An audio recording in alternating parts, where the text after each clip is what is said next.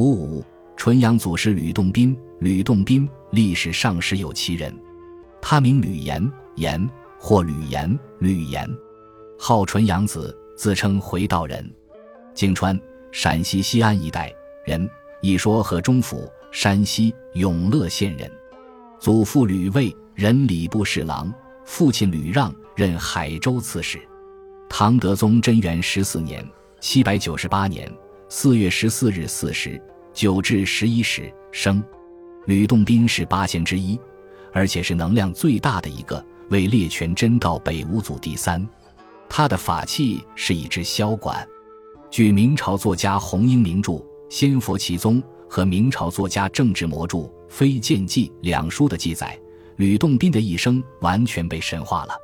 传说吕洞宾降生之时，异香满室，天乐并奏，有一只白鹤从天而降，飞入帐中不见。吕洞宾降生，他生来身材雄伟，金形玉质，道骨仙风，鹤顶圆背，虎体龙腮，凤眼朝天，双眉入鬓，颈修冠露，额阔深圆，鼻梁耸直，面色白黄，左眉角有一黑痣，如锄头大小，足下纹如龟。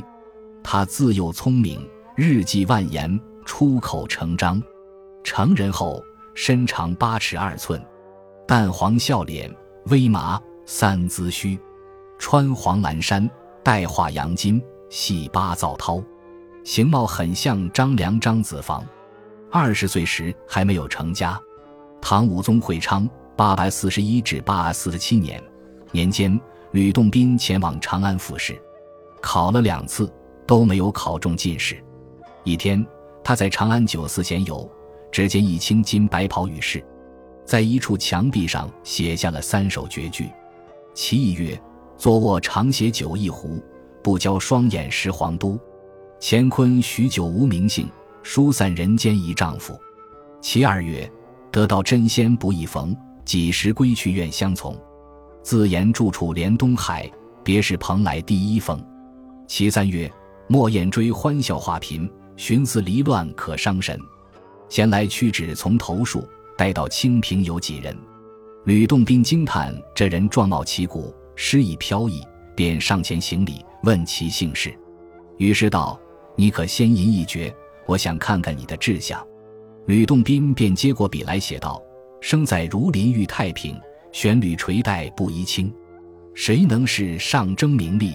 尘世玉皇归上清。”与世见诗后说：“诗能言志，你的志向很超卓呀。”我是钟离子，住在中南鹤岭，你能与我从游吗？钟离子就是八仙之一的钟离权，但是吕洞宾没有立刻答应。钟离权和他一同在这家铺子住下，钟离权亲自为他烧饭，吕洞宾却忽然就枕昏睡，梦见自己中了状元，做了高官，并两娶富家女儿，生子婚嫁之后，子孙满室，簪笏满门。如此过了将近四十年，接着又做了丞相，专权十年，权势熏制。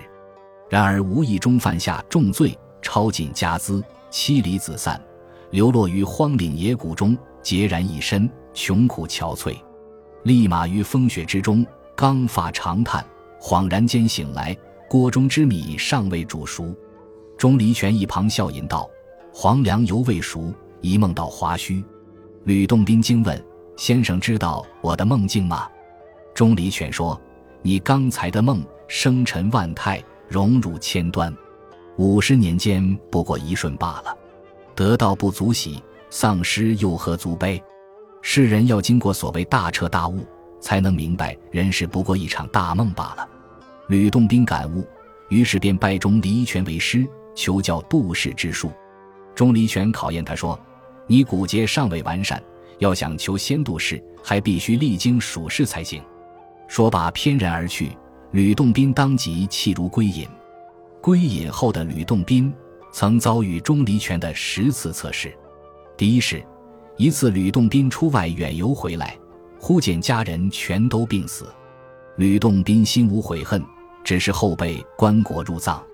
然而须臾之际，死者却全都活过来，无病无恙。第二是。吕洞宾到市上卖货，本来已议定了价钱，买的人却突然翻脸，只给一半的钱。吕洞宾不加任何争执，丢下货物走开了。第三是，吕洞宾元日出家门，碰见一个乞丐倚门求他施舍，吕洞宾当即拿钱物给他。不想那乞丐不但索要没完，还恶言恶语，吕洞宾却只有再三的笑谢。第四是，吕洞宾在山中放羊，见一恶虎奔来，追赶羊群，吕洞宾把羊阻拦在山坡下面，自己以身相挡。恶虎却走开了。第五是，吕洞宾在山上草舍内读书，有一女子年龄在十七八岁的样子，荣华绝世，光艳照人。则说归省娘家，迷了路，天已将晚，脚下无力，想借此稍加休息。吕洞宾答应了。可那女子竟百般挑逗吕洞宾，夜晚竟逼吕洞宾与她同寝，吕洞宾不为所动。这样一连三日。那女子方才离去。第六是，吕洞宾一日到郊外去，待回到家时，家里财物全都被盗贼劫去，几乎没有朝夕之用。吕洞宾毫无怒色，亲自耕种自己。一日，忽然见到厨下有数十片金子，吕洞宾立即把他们掩埋起来，一无所取。第七是，吕洞宾碰到一个卖铜的人，买回来一看，全都是金子。他就当即找到卖铜的人，把金子还给了他。第八是，有一疯狂道士在市场上卖药，说是人服下去立即就死，可以再转世的道。十天过去了，不曾售出。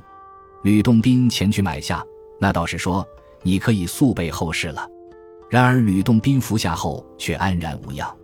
第九是，吕洞宾与众人一道过河，走到中间时，风涛汹涌，众人全都十分恐惧。吕洞宾却端坐不动。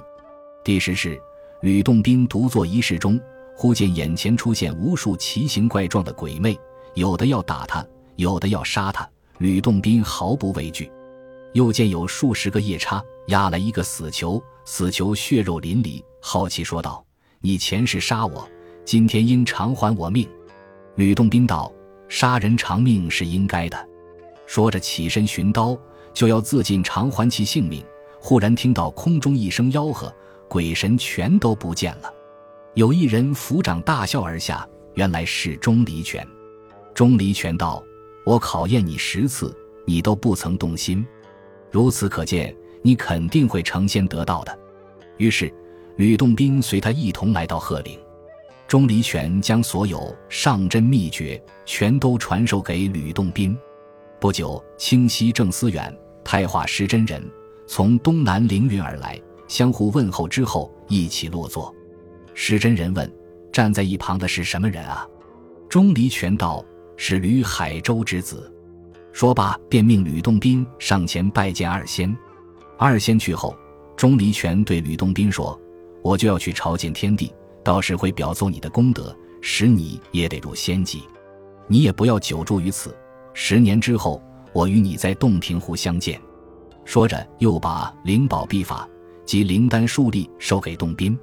这时，有二仙手捧金简宝符，对钟离子说：“天帝下诏，派你为九天金阙选仙，要你马上起行。”钟离权又对吕洞宾说：“我应召朝见天帝，你在人间好自为之，修功立德，他时也会和我一样。”吕洞宾再拜说：“我的志向不同于先生。”我一定要度尽天下众生，才愿上升。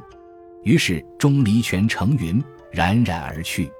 吕洞宾南游到离水之上，登庐山钟楼时，与祝融君相遇。